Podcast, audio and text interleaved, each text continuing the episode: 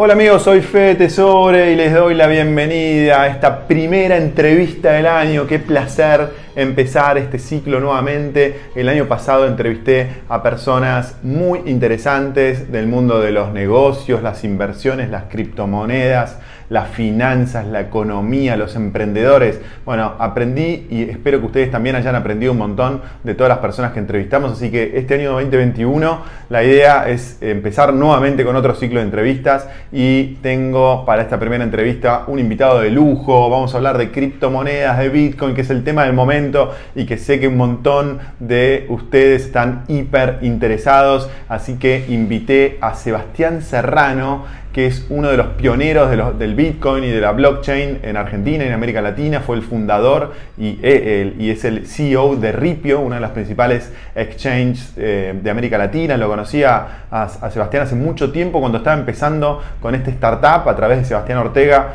que es mi socio en South Ventures, que es esta empresa donde nosotros invertimos en, startups y fuimos uno de los primeros inversores en, Ripio que tenía un nombre diferente en la época, creo que era 2013, 2014, así que muy contento de este crecimiento que ha tenido Sebastián y, eh, y Ripio para ser una de las empresas más destacadas de criptomonedas de América Latina en este momento. Voy a hacer una breve introducción de Sebastián y luego los dejo con la entrevista. Sebastián es un emprendedor argentino y uno de los mayores expertos en tecnología blockchain y criptomonedas a nivel global. Nace en la ciudad de Choel, él en Río Negro y comienza a programar software desde muy chico, ayudando a desarrollar el primer proveedor de Internet de su ciudad. En 2007 funda DevsArt, una empresa de desarrollo de software que brinda soluciones web y móviles a diversas startups de Latinoamérica, donde también lidera el equipo de desarrollo. Hacia, hacia 2012 explora y se sumerge en el mundo del Bitcoin y las criptomonedas. En 2013 crea Ripio, que en pocos años se convierte en la empresa cripto de mayor crecimiento en América Latina.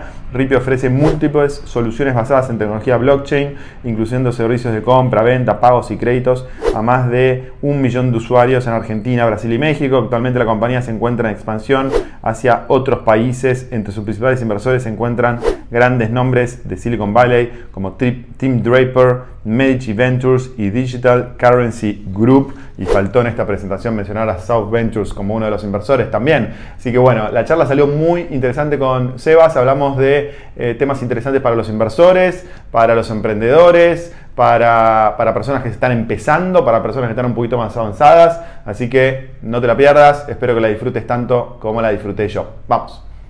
Sebas, ¿cómo estás? Muchas gracias por estar con nosotros en esta primera entrevista del año. Buenísimo, gracias por la invitación y un gusto siempre. bueno, igualmente. Sebas, si te parece, empecemos sobre todo para aquellos que no, que no te conocen o no han escuchado charlas tuyas anteriores.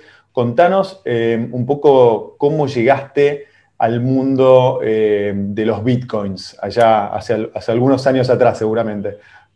Sí, ya, bastantes años. Este, sí, yo eh, sí, soy un nerd de toda la vida, empecé a programar a, los ocho años, soy del, sur, de un pueblito en la Patagonia. Y este, siempre me, fascinó la, tecnología y en, 2011 eh, estaba en Nueva York y vi una, charla del primer crash de Bitcoin. Eh, y había, había habido en ese momento algunos eh, artículos en Slashdot acerca de, criptomonedas. Y en ese momento lo miré un poco, pero no le, no le presté demasiada atención, este, pero quedó en la, en la, memoria. Y en 2012 en ese momento estaba dirigiendo una, empresa de desarrollo de software eh, y de, consultoría, era el primer cepo de, la Argentina y estaba buscando alternativas, escribiendo cosas. Y es cuando volví a mirar a Bitcoin, eh, ya con, una, con una, mirada más, más, más, profunda y más, más técnica y de, empecé a correr un nodo, miré un poco, empecé a entender la, la tecnología y eh, esto fue final, fines de 2012 y es cuando eh, fanatizo con, con, el universo de, de, Bitcoin, blockchain y las, criptomonedas. Y a principio de 2013 fue como una especie de, en ese momento estaba teniendo como un déjà vu con la internet eh, y, y, nos decidimos junto a otras personas, ah, esto es una tecnología súper importante para la humanidad. es una nueva red, así como la, Internet. y lo primero que hay que trabajar es en trabajar el, que la gente pueda acceder a esta tecnología. Y eso es construir la infraestructura de acceso. Y en eso, de las, de las principales herramientas de acceso son las billeteras, eh, los exchanges, los procesadores de pago, eh, y entonces nos, lanzamos a, construir eso. Eh, y de ahí es que surge Ripio como, una billetera para países de, América Latina, o sea, con, el foco de, América Latina, con la visión de, esto es una tecnología que es muy importante para, para nuestros países, con toda la historia que tenemos de abuso de nuestro sistema monetario, de, de, muy, de, poca inclusión financiera y de acceso a servicios financieros. Eh, y esta es una oportunidad para, para reconstruir un sistema financiero basado en, otra plataforma eh, eh, más abierto, más inclusivo eh, y que permita a la humanidad transaccionar globalmente, así como hoy nos mandamos mensajes de texto por cualquier plataforma, cualquier humano del mundo, la tecnología tiene el potencial de permitirle a la, a la humanidad colaborar a escala, a escala global. Eh, Ahora en un, en un, ratito me gustaría hacerte algunas preguntas sobre esos inicios de, de, Ripio, que si no me equivoco al principio tenía un nombre diferente, ¿no es cierto? Claro, pues, lo, primero que hicimos fue en 2013, eh, arrancamos haciendo procesamiento de pagos, un poco de dónde veníamos y lo que entendíamos más, entonces arrancamos con el nombre de Bitpagos, eh, pero al año nos dimos cuenta de que necesitábamos eh, generar eh, adopción y que eh, no, no, tenía sentido procesar pagos si, si no había usuarios con billeteras. Y entonces en 2014 lanzamos la, el Ripio con, con, el, con el nombre Ripio la, la, billetera después fue todo migrando a, esa, a, a esta única marca. Espectacular. Ahora tengo muchas preguntas para hacerte sobre ese cambio de modelo de negocio que me parece espectacular. Pero antes sigamos un poco con el hilo que nos, decías al principio sobre este, esta nueva tecnología, sobre el Bitcoin, sobre tu descubrimiento. Yo estoy viendo que ahora hay muchas personas que están involucradas o no con, en el mundo del Bitcoin que tienen diferentes formas de entender el Bitcoin o de explicar qué es el Bitcoin.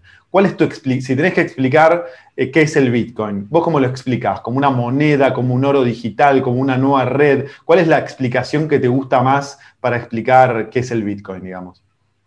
Eh, primero lo, dividiría en, dos cosas. Eh, si hablamos explícitamente de Bitcoin, Bitcoin cada vez está transformándose más y, se está posicionando cada vez más como una especie de oro digital.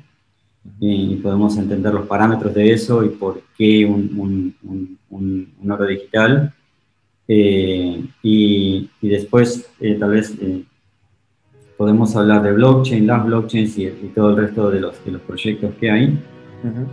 y en eso, por ahí nos vamos más hacia tecnología y, y nos permite pivotear de vuelta a las distintas eh, criptomonedas que existen y, eh, para qué sirve cada una. Pero eh, si nos vamos a lo profundo, antes de volver a, Bitcoin o a qué es esto de, blockchain, es una tecnología descentralizada que le da a la Internet algo que la Internet no tenía, que es hasta el surgimiento de blockchain, todo el almacenamiento de datos eh, se hacía de forma completa, de, forma privada. Entonces, por ejemplo, si bien la Internet nos permite comunicar y enviar mensajes entre aplicaciones, entre, eh, entre cualquier aplicación, el almacenamiento de datos estaba todo dado en proveedores privados. Entonces, tus fotos están o en Facebook, o en Instagram, o en Google, o en... Entonces, la Internet como plataforma eh, no tenía una memoria de la, Internet. Y lo que permiten las blockchains es un sistema de almacenamiento descentralizado en el que no hay eh, necesidad de confiar en los nodos, o sea, tiene una, infraestructura eh, similar a la, Internet y le da memoria a la Internet.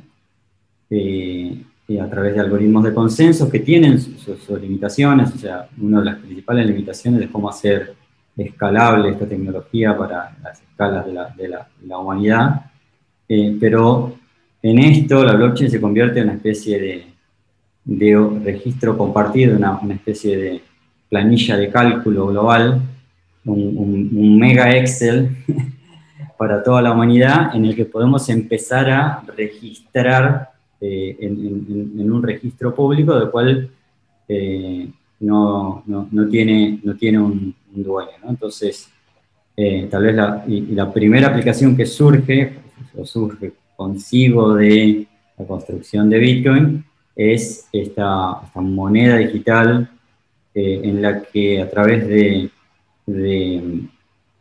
gobierno, a través de código, eh, surge la, Bitcoin como la primera criptomoneda.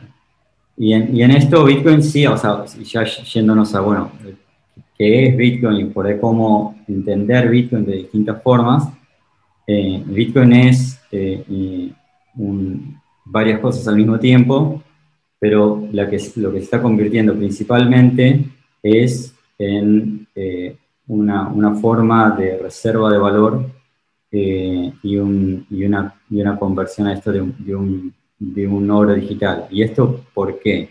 ¿Y, en, qué se basa esto? Eh, lo, principal, tal vez el, elemento principal es que Bitcoin es el primer activo digital escaso eh, y está programado para ser escaso y solo va a haber 21 millones de Bitcoins. Eh, la, la blockchain, hacer este registro público, nos permite saber exactamente cuántos Bitcoins hay, eh, cómo se van a emitir y hasta cuándo se van a emitir. y esto es todo programado eh, en, en, código, en software. Entonces, en lo único que tenemos que confiar es en la matemática eh, y, no en el, programa monetario que tenga alguien dentro del sistema público o, privado. Entonces, esta, esta escasez y este junto con todas estas propiedades de poder de ser completamente global, de ser eh, descentralizado, de poder enviarlo eh, como, se, como se envía un mensaje de texto, eh, junto con la, la, adopción que está teniendo, está haciendo este boom de precios que vemos hoy en, en, en Bitcoin. Pero bueno, esa no es la única aplicación que puede tener. Eh, y por eso es que también vemos que hay muchísimas criptomonedas y cada una tiene un enfoque distinto, de los que intentan copiar a Bitcoin claro. Eh, a los que están intentando realmente innovar eh, eh, en otros aspectos. Aún hay algunas personas muy conocidas como Warren Buffett y bueno, Ray Dalio, o sea, gente, inversores muy conocidos que algunos dicen que es una burbuja, algunos dicen que el Bitcoin en realidad... Ray Dalio está convertido ahora. Ray Dalio está... Hace poquito. Todavía no se convirtió 100%, pero creo que está en el camino. Pero sobre todo para aquellos que, dicen que es una burbuja y que no está respaldado por nada. ¿Cuál, es tu explicación simple de, por qué no es así, digamos? Eh, eh, en sí tiene, eh, primero, ninguna moneda hoy tiene respaldo físico de nada, ¿no? Este, Total. incluso el, oro tiene algunas propiedades utilitarias, pero no justifica su, su, valor. En realidad el, dinero para la humanidad es, una especie de, registro de deuda de los individuos hacia, hacia la humanidad y la humanidad te dice, por este dinero se, te debe tanto. y es un acuerdo, es una, historia que nos contamos los humanos. Claro. Eh, Bitcoin eh, tiene eh, ciertos fundamentos en los que se, le, se, le, puedan dar valor y se lo puede utilizar como forma de dinero. y de esto va a depender que, o sea, que, retenga el valor, va a depender de que más gente lo siga usando y más gente siga confiando en que va a tener valor y, y que en definitiva haya alguien que te quiera comprar tus bitcoins cuando los quieras vender, ¿no? Eh, y de eso va a depender de, la, de, la, adopción. Pero cómo justificar esto proviene de, distintos, se, lo puede analizar de distintas ópticas. Una es la, desde la seguridad informática, por ejemplo. Eh, lo que en Bitcoin, si bien uno puede leer que no sé, ha habido exchanges hackeados, billeteras hackeadas, usuarios hackeados, la red nunca ha sido hackeada eh, y, cuando uno lo analiza, uno, entiende lo, difícil que sería hackear la red de Bitcoin. Hoy tiene eh, miles y miles de servidores eh, alrededor del mundo que mantienen una copia completa de, la blockchain. Entonces, si uno, por ejemplo, quisiera hackear la red y cambiar un registro, tendría que hackear más de la mitad de los nodos para tratar de, cambiar esos registros. Y además, cada registro lleva consigo lo que se llama una prueba de trabajo, que es eh, eh, el resultado de eh, muchos, muchos cálculos aritméticos que requiere energía. Entonces, por eso la, minería o la validación de transacciones de, Bitcoin es intensa en, en energía para aportar estas pruebas de trabajo a cada uno de los registros. Entonces, si uno quisiera hacer un, malversar una transacción en la red de, Bitcoin, en la blockchain de Bitcoin, uno tendría que buscar la, o sea, por ejemplo, suponete que te compraste una casa, lo pagaste en Bitcoin, y después vos querés borrar esa transacción eh, para quedarte con la casa y que te vuelvan los Bitcoins. Claro. Entonces, si quisieras hacer eso, además tendrías que eh, no solo hackear tantos nodos, tenés que volver a calcular las pruebas de trabajo eh, que costaron energía. Entonces, volver a hacer todo ese cómputo hace hasta antieconómico intentarlo. Claro. todo ese mecanismo de seguridad le da uno de, los, de, las bases con los que eh, puede ser una buena tecnología para hacer dinero y, para hacer reserva de valor. Eh, pero ¿en, qué se sustenta que es una forma de dinero? En que la humanidad lo está validando como una forma de dinero y que hay cada vez más personas dispuestas a comprarte tu eh, BTC eh, si vos lo querés vender. Y, el, sostenimiento de eso, o sea, creo que tal vez la, pregunta que uno podría hacerse en este momento, o sea, después de 10 años de estar funcionando, eh, ininterrumpidamente es eh, si puedes convertirse en obsoleto, o sea, si puede haber otras tecnologías que, que, derrumpan a, Bitcoin o hacerse ese, esas preguntas son, me parece, más, eh, más, más importantes. y después respecto de el análisis de por ahí inversores más, más tradicionales, incluso economistas más tradicionales, eh, yo creo que lo, que sucede es que eh, muchas veces eh, los humanos vemos la realidad a través de modelos y creamos un montón de modelos mentales para tratar de analizar la, la realidad, porque la realidad es realmente bastante compleja. y ningún humano, a ningún humano le entra toda la realidad. Entonces todos miramos lo que podemos con, a, a través de modelos eh, y sobre todo eh, economistas más tradicionales, inversores más tradicionales, eh, esto rompe mucho de sus esquemas. y, muchos modelos que funcionaron muy bien durante muchísimo tiempo. Entonces es difícil, sobre todo para, para este, tipo de personas, sobre todo que tienen la validación de un montón de modelos con los que vinieron viendo la, la, la, eh, eh, la historia, de tener que, tener que romperlo, ¿no? Pero bueno, es, eh, lo, cuanto más viejo se hace, cuanto más años van pasando, empezás a recolectar cada vez más datos empíricos que, que, te tienen que hacer cuestionar esos modelos. Entonces, por eso también estamos viendo en este momento muchos inversores em, empezar a cuestionarse lo, que venían diciendo y de si, este, si estaban en, lo correcto o no. Pero bueno, no es... coincido, coincido. Y en es ese totalmente sentido, entendible también. Sí, sí, coincido 100% con lo que decís. Y en ese sentido, ¿qué importancia le das a que el año pasado, luego de la pandemia, se haya conocido la noticia que varios inversores muy grandes, como por ejemplo Michael Saylor de MicroStrategy, que es la primera empresa pública que empezó a invertir en bitcoins, después siguieron otros inversores institucionales como invirtiendo en bitcoin? ¿Te parece que eso es, relevante? ¿Te parece que puede ser una, una tendencia que ayuda a este proceso que, que comentabas recién de romper los modelos? O, no le das tanta importancia? No, yo creo que de, de, mucha importancia eh, y creo que cambia el, eh, cambian los jugadores dentro del, del, espacio.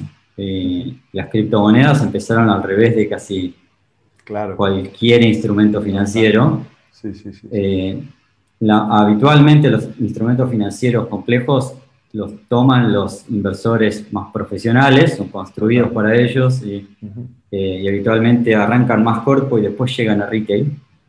Crypto empezó totalmente al revés, es súper retail, es súper de masas. Eh, y todo el miedo de es una tecnología nueva, no está regulada, no viene de creadores anónimos, todas estas cosas.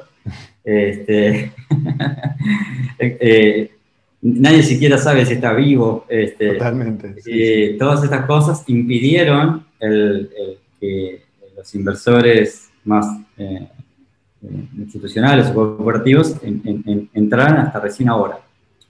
Y lo que se empezó a dar es, en los últimos dos años, es eh, empezó a haber eh, claridad regulatoria para que inversores institucionales puedan empezar a invertir eh, en algunos países en, donde es mandatorio, por ejemplo, tener separada la custodia del management, por ejemplo, en Estados Unidos eso es, mandatorio, empezó a tener custodia regulada de, criptomonedas y, todo el, el, caos del año pasado catalizó muchas cosas y en eso empezó a haber estos inversores institucionales que son fondos muy grandes. Entonces, empezó eh, a, entrar al mercado eh, ciertos jugadores muy grandes eh, que le están dando otro, otro, otro tamaño. Este, y creo que esto es, una, recién empieza a haber inversores institucionales y corporativos, pero es una tendencia que recién empezó y creo que no, no, no para. Este, y va a cambiar mucho el tamaño de la industria. Total. Tengo una pregunta que es una de las que más eh, nos hacen en el canal y en Inversor Global, sobre todo aquellas personas que están empezando en el mundo cripto y todo el mundo eh, ve que es más o menos fácil o mucho más fácil hoy que en el pasado comprar criptomonedas, pero después la pregunta es, ¿dónde guardarlas? Entonces vos sos el fundador de una de las principales exchanges de América Latina y la gran pregunta de la gente es, ¿la dejo en mi exchange? ¿La llevo a una wallet externa? si no me equivoco, Ripio cumple los dos roles, ¿no? Cumple el rol de exchange y el, rol de, wallet. Si vos tenés que eh, tratar de ayudar a responder esa pregunta a un inversor que está empezando, eh, ¿cuál es tu punto de vista? ¿Cómo, cómo, ves los riesgos, ventajas y desventajas? Porque tengo entendido que si una persona guarda sus criptomonedas en una wallet, digamos, en un teléfono físico, también tenés riesgos, digamos, o sea, no, no tenés riesgo, riesgo cero en, ningún, este, en ninguna opción. No, tenés riesgos cero en, ninguna opción. Eh, yo creo que al que está empezando y recién se está familiarizando y tiene tal vez eh, montos más, eh, más chicos, le, diría que los mantenga en una billetera y los mantenga en un, en un exchange reconocido, que tenga historia, que pueda, o sea, los, los exchanges son las empresas más eh, eh, riesgosas dentro de, este, de esta industria, han muerto muchísimos y mueren muchos exchanges todos los años. Eh, y, ¿Por qué mueren? ¿Por, hackeos? Hay todo tipo de cosas, los hackeos son, son, son, son comunes. pero, eh, pero hay algunos que llevamos muchísimo tiempo, somos súper profesionales, eh, nosotros somos habilitados todos los años, hay, hay, hay, y no somos los únicos, pero eh, primero buscar un, un, exchange, una billetera reconocida, que seguramente si estás empezando, las, las features o funciones de, de seguridad que tenemos incluidas en la billetera van a ser mejores de las que puedas construir eh, por, por, tu cuenta eh, y tal vez va a ser eh, menos, menos oneroso que construir una custodia propia, ¿no? Pero lo hermoso de esta tecnología es que uno se puede hacer esa pregunta. Claro. Y uno puede hacer esa pregunta de custodio mis propias criptomonedas. y entonces, tal vez uso Ripio o algún billetero o exchange para comprar y vender, pero después me lo transfiero a mi propia billetera física o a mi forma de almacenar. Eh, por ejemplo, yo acá tengo una billetera que es, eh, esta es una Ledger, eh, tengo todas, todos los tipos y modelos, experimento muchas cosas de cripto, y en el que vos podés resguardar tus, tus claves privadas y podés tener una copia en una caja de seguridad eh, por, por, resguardo y tener el aparatito en donde vos guardás tus, tus criptomonedas. Claro. Eh, este aparatito es tal vez más seguro, pero también es bastante engorroso. eh, ¿Por qué? Porque no está conectado a Internet y tenés que conectarlo cada vez que vas a hacer una transacción. Eh, y ese momento también es, es, es, tal vez sensible cuando estás haciendo una, una, una transacción. Es, pero, obvio, pero es más seguro que eh, que resguardarlo eh, en, un exchange, pero tiene más complejidad. Eh, de, y, tal vez de, esto podemos volver un poquito para, para, atrás a eso que, mencionábamos, que es que la blockchain es, al, principio es un, registro público. Claro. y tal vez entender este, este pedacito de concepto ayuda a entender qué es, por qué existen las billeteras y qué es, qué, qué es lo que son. La, la, blockchain es este gran Excel donde están todos estos registros y para hacer un movimiento, para, para autorizar una transacción, hay que firmar una transacción. Entonces, la, lo, lo, que está en la blockchain es todo público y tiene una, está registrado contra una, lo que se llama una llave pública, que sería como tu número de cuenta o tu CBU. Y después, cuando vos haces una transacción, haces una firma digital y esa firma digital se hace con tu clave privada. Entonces, dónde y cómo resguardas esas claves privadas va a cambiar la seguridad de tu, cripto, de tu criptoactivo. Eh, y esta es una tecnología pública descentralizada en la que no hay un, eh, eh, un controlador central al que uno puede ir a llorarle nada. es pura responsabilidad de cada uno, que eso es complicado. Es pura responsabilidad de cada uno. Entonces, tiene lo bueno de que nadie arbitrariamente va a poder venir a desaparecerte tus bitcoins. Claro. Pero si uno se la manda, no hay a quien ir a llorarle. Totalmente, eh, totalmente. Hay, gente que prefiere tener, hay gente que prefiere tener a alguien a quien llorarle, ¿no? Y sacarse la responsabilidad encima. Pero bueno, ese es otro tema. Metámonos en un segundo algo que comentaste hace unos minutos que me parece muy interesante, que es el tema de si puede haber otra criptomoneda que amenace eh, el protagonismo de Bitcoin, ¿no? Hoy el Bitcoin, si no me equivoco, está la, la, capitalización de mercado. Claro, es 80. Después vendrá Ethereum con un 10 o un poquito menos y después el resto estará distribuido. Exacto. ¿Vos te parece que esa, eso puede cambiar de acá al futuro o, ya el Bitcoin está tan posicionado que es difícil sacarle ese rol de protagonismo? Yo creo que en en, esto de reserva de valor, de, este oro digital, de, esta, de este, tal vez hasta incluso en algún momento reserva de valor global, no, no creo que haya un contendiente, porque la, es una de las...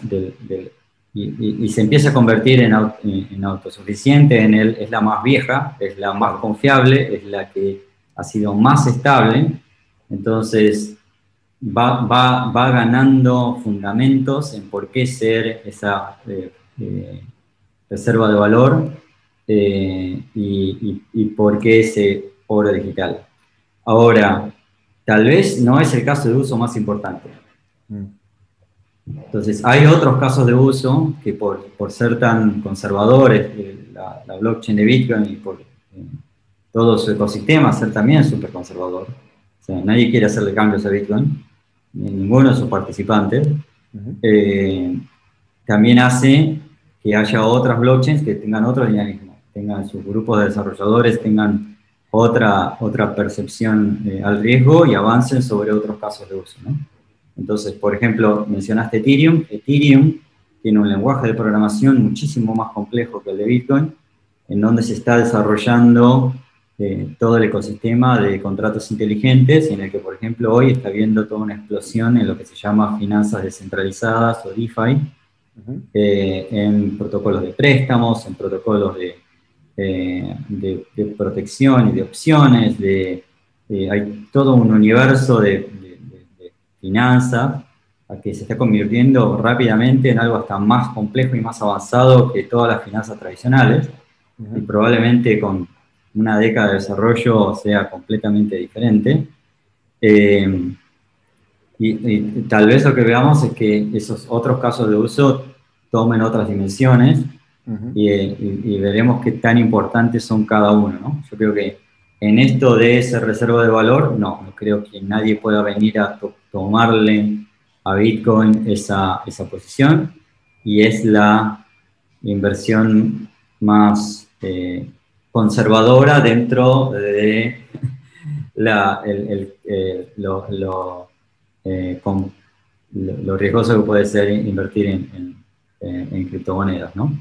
y después hay un, millón de otras alternativas, como por ejemplo están las, criptomonedas que están enfocadas en privacidad, eh, en esto muchas veces se habla de que Bitcoin es anónimo, es, completamente lo opuesto. Cada transacción de Bitcoin es pública y queda recordada en la blockchain por el fin de la humanidad mm. eh, y con buenas herramientas de análisis, si alguien eh, asocia una identidad, o sea, son seudónimos, ¿no? Todas las transacciones son, son seudónimos, no son anónimos.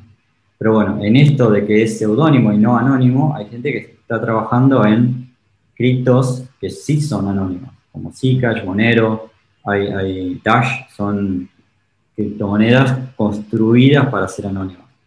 Eh, y es un caso de uso que tal vez no es súper masivo, pero en, eh, países donde los regímenes son súper autoritarios y, donde cuando tal vez cuando las criptomonedas se pongan cada vez eh, más mainstream, no sea seguro usar Bitcoin claro.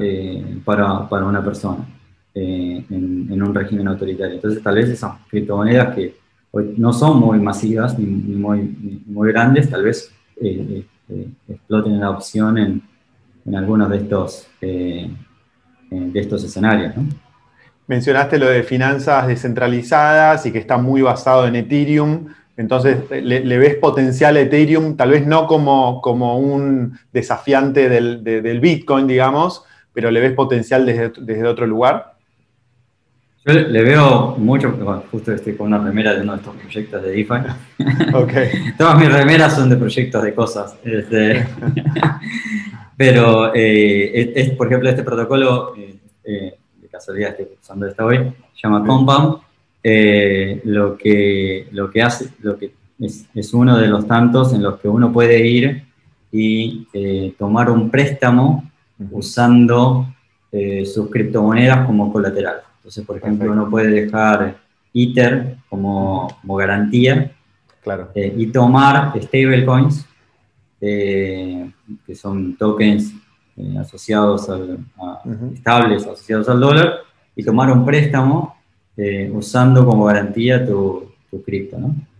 Y a su vez, si vos tenés stablecoins, las podés colocar en el protocolo y sacar tasas de interés a esta gente a la que se les presta. Si uno no repaga, el contrato inteligente liquida tu posición automáticamente. No hay necesidad de jueces, de ningún arbitrador. el código te ejecuta y te ejecutó. Eh, y, chao, y se repagó. Y estos protocolos están creciendo muchísimo con billones de dólares, miles de millones de dólares eh, en activos, eh, en, muchísima especulación dentro de, estos protocolos y hay muchísimo de esto creciendo, y, creciendo mucho en, en, cada vez instrumentos más, más complejos. Así que le ves mucho potencial a Ethereum barra finanzas descentralizadas. El tema que me imagino que en finanzas descentralizadas recién estamos empezando. Recién tiene un año, un año y, monedas y recién estamos empezando, pero hay muchísimos proyectos muy interesantes en los que si uno, eh, si uno lo, estudia bien y encuentra proyectos que, que, funcionen y, tomen relevancia, hay mucho para ganar. Estupendo. Hablando de una audiencia de inversores, este, es algo para, para, estudiar y es infinito. Eh, y, creo que le, va a ganar a Wall Street. Este, creo que le, va a ganar a Wall Street porque eh, es, eh, es, un mejor casino. Este, es, un, es, es, un, o sea, más allá de, más allá de la broma, tiene instrumentos mucho más complejos una, por lo pronto es un casino abierto las 24 horas, digamos. Claro, por lo pronto es abierto las 24 horas, es programable, mm. se puede componer. cada, uno de estos proyectos, cuando uno... Eh, eh, hay, otro que es Compound, ahora por ahí no es el principal en esto, pero en esto de eh, préstamos colateralizados, hay otro, por ejemplo, que se llama AVE, de que cuando uno coloca sus fondos ahí, a su vez recibe un token que representa esa colocación. Claro. Y eso tiene valor. Y eso se puede utilizar para otro, para, para, eh, para, para, utilizarlo en otros proyectos. Son como todos legos, hace mucho esta, hace mucho esta metáfora de son todas piezas que, que empiezan a encastrar con otras y que se puede componer para construir eh, artefactos financieros que, que no existían. Por ejemplo, una, un una construcción que solo se puede hacer en DeFi es Flash Loans. Este protocolo que mencionaba Ave, uno puede pedirle un préstamo y cerrarlo en la misma transacción. Entonces, cuesta muy poco y no hay que, no hay que darle colateral. O sea, se, toma del pool de, de fondos que hay y entonces, si uno ve una oportunidad de arbitraje entre distintos protocolos, comprando y vendiendo de, distintos exchanges descentralizados, uno puede tomar un flash loan, hacer el, arbitraje, comprar un activo, venderlo por otro, volver a recomprar y, sacar un margen, y repagar el flash loan al final de la transacción en una sola transacción. Entonces uno no tuvo que tener el capital para hacerlo. Simplemente tiene que poder pagar el, costo de la transacción eh, y, un, fee al pool. Y si, se da, o sea, si uno puede hacer la, la, compra y venta, se ejecuta y si no, no se ejecuta. Eh, eso es imposible. esa construcción es imposible de hacer en el mundo de finanzas tradicionales. Tendría que conseguir un contrato con alguien para que te presten, para después shortear, para que después tener... Es, algo que solo se pueden hacer en, instituciones muy grandes, con muchísimo capital.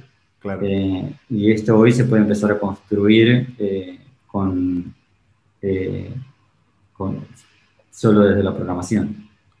Para un inversor que quiera ir metiéndose de a poquito en este tema de las finanzas descentralizadas, ¿te parece que comprar Ethereum puede ser una forma de indirectamente tener exposición o te parece que tiene que ir directamente a eh, comprar algún token como AVE o alguno que mencionaste? Eh, creo que eh, como, ecosistema, sí, Ethereum va a seguir al ecosistema, ¿no? O sea, es el, cada una de estas blockchains, el, el, incentivo con el que se le paga a los validadores de la red, el, el combustible, la nafta de estas blockchains es su propia moneda, ¿no? Entonces, si hay muchísimas transacciones y hay mucho uso de esa blockchain, esa, e, e, ese commodity interno de, esa blockchain va a valorizarse. Entonces, eh, eh, comprar Ethereum es una forma de exponerse a todo este universo de DeFi. Y dentro de, Ethereum no solo hay DeFi, ahora está explotando todo el universo de no fungibles y de arte digital, que es otro, es, otro universo que está explotando dentro, dentro del mismo Ethereum, ¿no? y uno podría ponerse a analizar artistas digitales que hoy están empezando a registrar sus obras en la blockchain de Ethereum y analizar el valor de distintas obras, ¿no? Este, eh, y, esto es algo que está súper candente en este, en este, en este momento. Eh, pero, pero seguramente el mayor valor va a estar en analizar estos proyectos, eh, y, en donde hay mayor oportunidad de crecimiento, ¿no? Pero bueno, cada uno de esos proyectos por ahí dista de mirarlo como una criptomoneda y tal vez hay que mirarlo más como si fuera una inversión de equity. ¿no? Este, Perfecto. ¿Cuánto uso tiene esto? Se empieza, se, ve, se ven más como securities sí, sí, sí, eh, que como, como cripto. ¿no? y, creo que para, para poder invertir bien en, ese, en esos espacios hay que tener esos lentes, ¿no? los, los lentes más de estos si bien son proyectos descentralizados también, basados en, contratos, eh, tienen mucho más de esto, de, elementos que los hacen parecerse más a un emprendimiento tradicional. Estupendo. Eh, solo que las shares son tokens y, claro. Eh, y, hay que entender cómo es la captura de valor y, y más cuál es el product market fit de eso. Sí, sí, entiendo perfecto y me das pie para la próxima pregunta que te quería hacer. En realidad me encantaría seguir hablando un montón sobre este tema, pero el tiempo es tirano y tenemos que ir cerrando. Pero entonces, para ir cerrando, me gustaría hacerte algunas preguntas eh, sobre Ripio, sobre el presente y sobre el futuro y sobre el pasado. Y mencionaste recién lo de invertir en algunos proyectos como con una mirada de equity. Y, la pregunta que te quería hacer ahora es al revés. Desde el punto de vista de emprendedor, vos empezaste Ripio eh, solo, pero después te fondeaste con inversores privados, ¿no? Al principio. Que recuerdo que South Ventures, nosotros fuimos inversores al principio. Que son eh, inversores de, carne y hueso. Pero después en el 2017 hiciste el ICO, que, mm, que quiero ver si, no, no tenemos un montón de tiempo, pero, y no quiero sacarte un montón de tiempo, pero si nos puedes explicar ¿Qué, ¿Cómo se diferenció, digamos, lo del ICO versus ir a tocarle la puerta a un inversor y fondearte de la forma tradicional? Y si al emprendedor eh, podés, em, digamos, orientarlo en el sentido, en un momento yo tenía la percepción que los ICOs eran como el reemplazo del financiamiento de los startups, después es como que se cortó eso, ¿no? Por, temas regulatorios, me imagino. Em, entonces, ¿cuál es tu mirada de, de, ese juego de usar ICOs o de, la experiencia de ustedes del ICO? O sea, en, eso creo que, o sea, sí, el, mercado de ICOs... Se, cortó en el, en, el, en el, mecanismo de... Eh, nosotros hicimos un, ICO para un protocolo de crédito que, eh, en el cual seguimos trabajando y es parte de este universo de, de, DeFi. Y es una especie de, eh, de token que funciona como, como esto, un gas dentro de una red. y eso se, se vende como lo que en ese momento analizamos como utility tokens, ¿no? Entonces no son, no son equity. Eh, en eso todo ese mercado se, se, planchó y el, mecanismo no es del todo claro, eh, y, no, no logró evolucionar. Lo que está empezando a, convertirse hoy, o sea, ahora hay una, una, una, reconversión de todo eso a un, segundo intento en el que se les están llamando eh, tokens de gobierno o governance tokens. Entonces, todos estos proyectos como Compound, AVE eh, y todos estos proyectos de DeFi que hoy están también funcionando con tokens, hoy los están asociando al gobierno del protocolo. En vez de ser como un token utilitario, ahora es lo que se está empezando a experimentar y esto es algo que me parece que es algo que la humanidad está experimentando y tratando de encontrar cuál es la fórmula correcta de esto. Eh, en, esta búsqueda de, la, fórmula de cómo representar valor de, un emprendimiento, la, iteración, iteración actual son los governance tokens.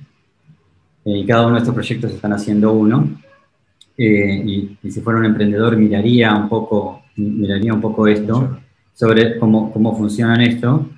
Pero lo que creo que va a terminar decantando es es en, tal vez la vieja fórmula que tenían las, las, empresas de eh, generar equities, pero tal vez representadas en la blockchain. O sea, cada vez es más claro que el próximo mercado de capital es la Internet. Va a estar en la blockchain. Es, es, va a estar en la blockchain y el registro de valor va a estar en la blockchain.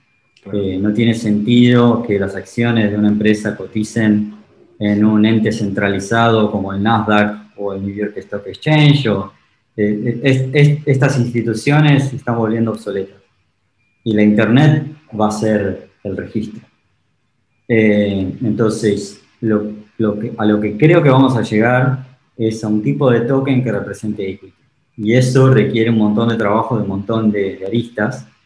Eh, hoy estudiaría estos governance tokens, pero me parece que la, mirada hacia el futuro es, y, esto sí va a requerir más trabajo regulatorio y, probablemente algún país que se la juegue este, y defina claramente cómo hacer un, eh, equity en, blockchain y cómo hacer un, IPO en, la blockchain.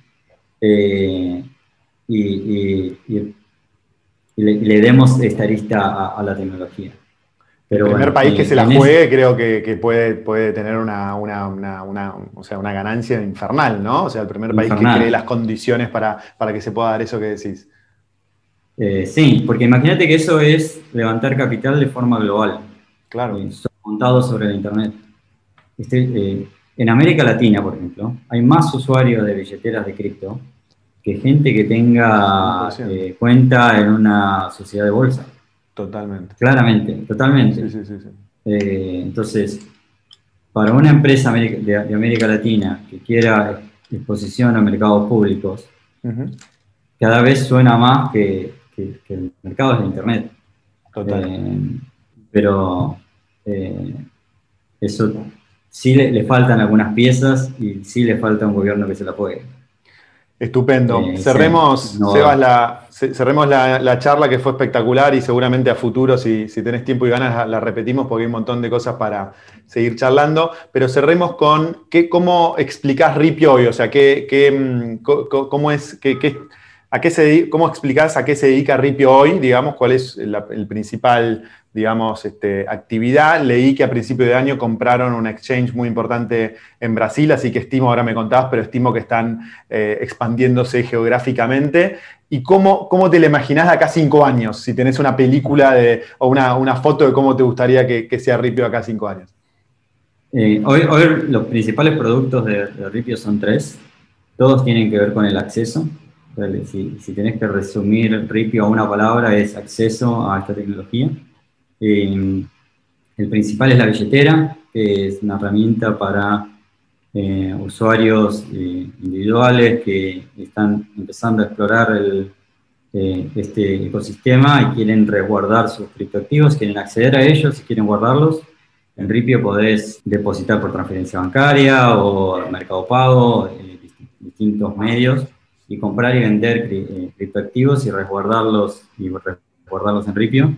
Tenemos un exchange eh, que, en el cual se puede hacer compra y venta y trading y es una, plataforma más avanzada para, para inversores más, eh, eh, más activos. y en esto es donde acabamos de hacer una adquisición del segundo exchange más importante de Brasil. y Brasil es un mercado súper importante para nosotros. Y bueno, y después lo, el, tercer producto es la mesa OTC, en el que hoy tenemos más de 300 clientes institucionales, eh, desde empresas muy reconocidas hasta jugadores de fútbol y básquet, eh, que eh, por ahí hacen transacciones de, de, otro tamaño o requieren un, un trato más especializado, como por ejemplo los mineros, también tenemos muchísimos mineros que, que liquidan criptomonedas con, con nosotros eh, y lo hacen a través de la, de la mesa de OTC. ¿Y, cómo te imaginas el futuro? ¿Te, lo imaginas creciendo en ese, en, ese misma, en ese mismo sendero o te imaginas algo diferente? Sé que es difícil proyectar cinco años en este mundo, ¿no? Pero es, difícil, muy difícil. Sí. En, en, este mundo en general, ¿no? Total. Pero eh, no, hoy nos estamos enfocando mucho en crecer regionalmente, en cubrir toda América Latina. Nuestros principales países hoy son Argentina y Brasil, en donde tenemos más de un millón y medio de usuarios. nos estamos expandiendo también a, a España y también cada vez avanzando más en eh, todas estas herramientas que se están construyendo y en este nuevo sistema financiero. Estamos trayendo préstamos colateralizados, por ejemplo. Eh, va a haber mucha innovación eh, y un poco nuestra misión es simplificar el acceso a toda esta tecnología, que a veces es un poco compleja, construir más contenido y educación para poder, para poder utilizarlo y tener control de, tus finanzas y ser una fuente de, de información y no solo una, una herramienta para poder sacarle el máximo provecho a, a toda esta tecnología. Estupendo. bueno, Sebas. Y en eso estamos todos los días. Estupendo, me parece fantástico. Mil gracias por tu tiempo, Sebas. Un, un, placer charlar con vos. Y bueno, seguir adelante. Felicitaciones por todo logrado. y bueno, pronto, pronto nos comunicamos de nuevo.